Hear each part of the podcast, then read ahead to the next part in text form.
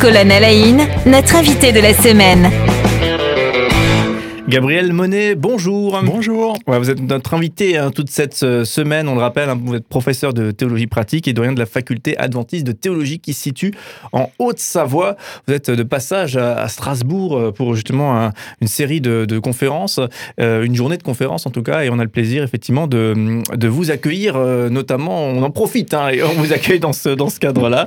on parle on parle de théologie, on, en parlait hier, on parlait hier des miracles du Christ et on, voyait à quel point c'est important et c'est intéressant de creuser les textes et d'en faire émerger un sens, donc un petit peu notamment hein, ce que fait un théologien à partir du texte biblique.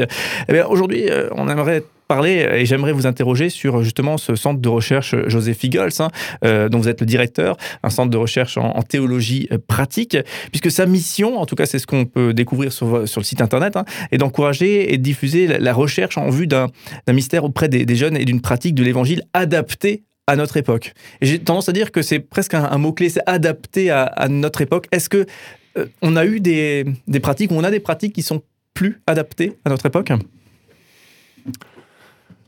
Réponse courte, oui. Euh, en même temps, c'est pas si simple que ça, on est bien d'accord. Euh, mais nos contemporains, euh, je veux dire, aujourd'hui, la, sociologie nous dit qu'il y a 8% des Français qui vont au moins une fois par mois dans un lieu religieux. Ça veut dire qu'il y en a plus de 90% qui mettent pratiquement plus les pieds dans les églises. Et l'idée de l'idée que les gens se font des, églises, c'est effectivement une idée d'obsolescence, euh, de traditionnalisme inadapté. Euh, alors c'est parfois faux, il hein, faut le reconnaître. Hein. Voilà, il y a parfois des gens qui mettent les pieds dans les églises, puis finalement sont étonnés de ce qui s'y vit, de ce qui s'y passe. Euh, mais globalement, il y, a, ce défi de la pertinence culturelle quand même qui est constamment posé. C'est vrai que, c'est une question qui m'arrive parfois de poser, mais là où, je sais pas, après, après mai 68, il y avait cette, cette notion peut-être opposition à la foi chrétienne. Il y avait des gens engagés contre euh, la, foi chrétienne ou, la foi d'une manière générale, la spiritualité d'une manière générale. Aujourd'hui, euh, au niveau des jeunes, et vous les côtoyez, hein, vous êtes prof, euh, il y a parfois presque plus une sorte d'indifférence. C'est comme si la question était réglée, la question de la, foi chrétienne. Est-ce que vous percevez ça? Alors, je, perçois, enfin j'ai perçu, et je pense qu'il y a eu dans l'histoire un, anticléricalisme très fort, une, opposition vis-à-vis -vis de l'institution Église, probablement aussi une forme de rejet de Dieu, ok, tout ce courant de, théologiens qui ont annoncé, enfin, ou de, penseurs, de philosophes qui ont annoncé la mort de Dieu, hein, le courant de la mort de Dieu, voilà, euh, un militantisme athéiste euh, très très très fort. Euh, effectivement, aujourd'hui, il y a d'une part une part d'indifférence, mais dans le contexte d'aujourd'hui où la vérité est devenue très subjective, du coup, il y a une forme de nouvelle tolérance qui se, qui se vit. Finalement, euh, autant euh, on était farfelu si on était chrétien il y a 15 ou 30 ans, euh, voilà. Aujourd'hui, ah, t'es croyant, ok, bon, ben voilà. et en même temps, donc à la fois une indifférence et en même temps une forme de, de regain de recherche de la spiritualité. Alors qui peut prendre plein de formes différentes. Ça peut être une spiritualité chrétienne ou toutes sortes de spiritualités. On parle de spiritualité laïque. Les religions euh, orientales ont aussi un, regain d'intérêt par pas mal de, d'occidentaux, hein, euh, d'européens, de français. Euh, donc ça peut prendre des formes différentes, mais les, monastères chrétiens n'ont jamais été aussi remplis que ces, temps-ci. voilà, il y, y, a une soif de spiritualité dans un monde tellement matérialiste qu'est le nôtre que ça quand même, c'est pas un rejet global. Alors, mais, je fais bien la différence entre le monde ecclésial, institutionnel, euh, ou des dogmes formalisés, avec une quête de spiritualité qui est beaucoup plus relationnelle. et justement, selon vous, euh, la foi chrétienne, aujourd'hui, ça pourrait être une, réponse euh, pour ceux qui sont en quête de sens, qui sont en recherche spirituelle? Justement, c'est très nombreuses personnes en recherche spirituelle qui peut-être ne voient plus en, la foi chrétienne une piste potentielle. Alors moi je crois, oui évidemment, sinon je serais je serais pas là, je serais pas prof de théologie, je serais pas un croyant chrétien engagé à titre personnel. Euh, bien sûr, je, je, le crois euh, que ça a du sens. Alors bien sûr, ça, ça implique de de de faire qu'on ne rabâche pas simplement les mêmes choses comme depuis toujours, mais qu'on cherche à les adapter. Euh, non, pas que ces vérités de l'Évangile changent en tant que telles, mais la parole de Dieu, le, concept de parole de Dieu, de, révélation qui vient de Dieu ou de, d'explications sur les questions fondamentales de la vie, finalement, ces questions-là ne changent pas. Les réponses, euh, finalement, on, les trouve d'une manière, je dire, un peu hors du temps pour certaines, mais pour d'autres, elles se renouvellent d'une manière toujours différente par rapport au contexte dans lequel euh, on est. Et euh, même s'il y a des éléments qui sont intemporels, il y en a d'autres qui doivent être contextualisés. Alors justement, c'est vrai que on pourrait dire, euh, certains penseront que euh, la foi chrétienne et modernité, c'est deux choses qui qui vont pas qui vont pas ensemble. Est-ce que aujourd'hui on peut être croyant euh, chrétien et être se définir comme homme ou femme moderne?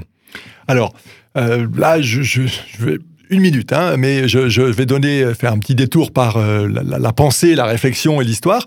la notion de modernité, elle apparaît euh, alors, il y a des grands débats. Est-ce que c'est le 16e, 17e, 18e, 19e siècle? En tout cas, je pense qu'il y a un vrai tournant avec euh, le, 16e siècle, la Renaissance, l'invention de l'imprimerie, et donc euh, cette ère de l'écrit qui, qui, prend, qui prend racine. Et puis, il y avait son apogée, à mon avis, au 18e siècle, et l'ère de la rationalité. Donc, la modernité, on va considérer que c'est lié à la rationalité. Et du coup, ces arguments rationnels où on va tenter de se passer de d'explications un peu croyantes ou euh, fumeuse, diraient certains, hein, ou mystique, voilà. Mhm. On va éliminer tout ça, donc du coup, ça déconstruit Dieu, euh, assez clairement. Or, aujourd'hui, c'est intéressant parce que depuis le milieu du XXe siècle, on considère qu'on est en post modernité. C'est-à-dire que d'une certaine manière, la, rationalité ne, ne, ne, suffit plus. Euh, or, justement, le concept de postmodernité que j'ai pas mal étudié, qui me semble très intéressant, il me semble aller dans trois sens différents. D'un côté, il y a certains qui vont être en post modernité, c'est-à-dire qu'ils vont dire mais la rationalité, euh, elle a amené que des, des, explications qui sont un peu stériles. Donc il faut revenir en arrière. Euh, donc c'est une postmodernité réactionnaire, si on peut dire. Euh, et c'est ce qui amène, je crois, tous les fondamentalismes. Alors, en, dans le domaine religieux, mais comme dans le domaine politique ou autre. On revient en arrière, si on peut dire. Et à l'inverse, il y a une postmodernité qui est exacerbée. Les, les sociologues l'appellent la modernité avancée. C'est-à-dire qu'on pousse la, le rationalisme a, son exacerbation, si on peut dire. Et du coup, on est vraiment dans la déconstruction, euh, le libéralisme absolu. Et je crois qu'à ce moment-là, on va même déconstruire la Bible en disant ouais, mais c'est pas vraiment ça, ça a été réécrit, Jésus il a pas dit ça, euh, voilà. on va beaucoup déconstruire. À mon avis, ça, ça tend à assécher la foi.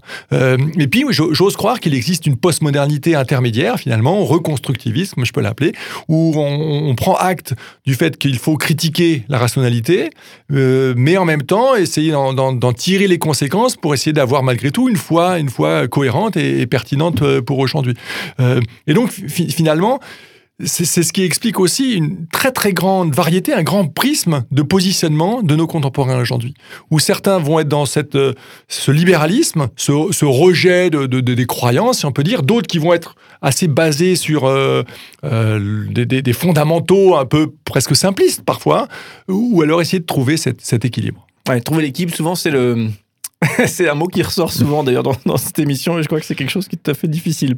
Euh, alors, et du coup, vous, forcément, vous vous situez dans, dans ce troisième, euh, enfin forcément je ne sais pas, mais en tout cas ça, semblait, ça semblait être votre sensibilité euh, toute particulière.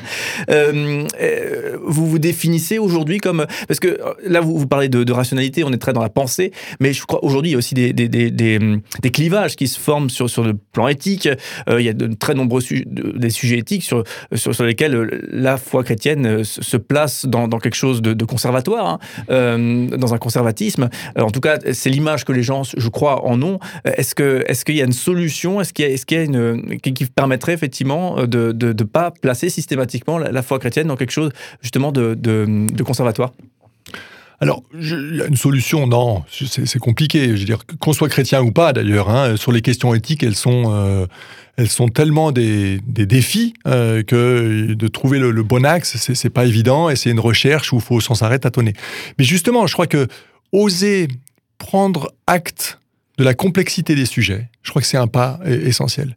Et parfois, probablement qu'on pourrait faire le reproche à certains chrétiens de, n'appliquer que euh, de manière... Alors, c'est pas péjoratif quand je dis ça, mais euh, de manière un peu simpliste, certains textes bibliques. Voilà, euh, tu ne tueras point, ok, bon, ben, je suis contre, euh, contre toute forme de, de guerre, violence. Ok, qu'est-ce qu'on fait quand un, Saddam Hussein envahit le Koweït quoi? On reste les bras, on se met à genoux, on prie. Alors oui, je, crois à la prière, en même temps, je crois à, notre responsabilité. C'est pas si simple de ne pas porter les armes, quoi. Je veux dire, alors, les objecteurs de conscience, et je suis plutôt proche de cette sensibilité-là, j'ai conscience et j'ose poser la complexité. Je peux être objecteur de conscience parce que d'autres acceptent de faire régner la sécurité. Euh, c'est très bien de dire euh, tu ne commettras pas d'adultère ou de, dire alors tu tueras point, ben voilà, euh, du coup on est absolument contre l'avortement ou contre des contre enfin voilà au niveau marital ou sexuel certaines positions éthiques assez assez fondamentalistes comme on peut les appeler mais prendre conscience de la complexité des choses c'est déjà et justement essayer de sortir d'une vision où on va juste appliquer un texte biblique comme ça mais pas non plus le lâcher, ce texte biblique, et se laisser interpeller par cette exigence éthique qui va au final, non pas mettre la, la règle, la loi, le commandement ou euh, la directive euh, en, seule ligne de conduite, sans réfléchir, mais où justement je vais, je vais d'une part réfléchir à tous les enjeux qu'il y a derrière et en mettant l'être humain au centre. Et ça, c'est ce que Jésus a tellement bien modélisé. Et, du coup, parce que chaque être humain est différent, chaque situation est différente, on ne peut pas donner des règles de fonctionnement. Ben voilà, dans telle situation, on fait comme ça. Parce que ça dépend des gens, ça dépend justement de chaque situation qui est unique. Et, un encouragement aussi à, aller lire les évangiles. D'ailleurs, c'est court, hein, les évangiles, hein, donc la, partie de la Bible qui raconte euh, l'histoire euh, du Christ, euh, puisqu'effectivement, c'est impressionnant à quel point on peut prendre des exemples, on peut presque piocher à l'infini hein, des exemples de, ce qu'il a pu faire ou dire pour alimenter même une réflexion aujourd'hui, justement en matière de d'éthique ou, autre, de, culture. On pourrait en, gloser longtemps là-dessus. Alors, on, vous retrouve demain une toute dernière fois, Gabriel Monet euh, malheureusement, le temps est compté. avec les professeurs de, théologie pratique, de la faculté adventiste de théologie. Donc, on, sent bien euh, qu'on pourrait discuter longtemps et, ouvrir des sujets passionnants ensemble. Euh, demain, et, c'est une petite tradition dans cette émission, on parlera de, votre parcours personnel, donc notamment le, côté professionnel. On l'a déjà un petit peu abordé cette semaine.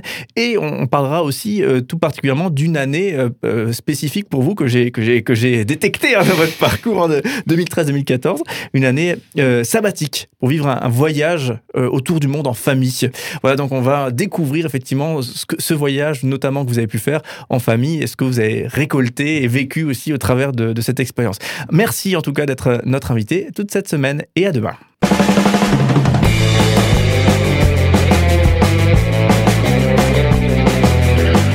À la notre invité de la semaine.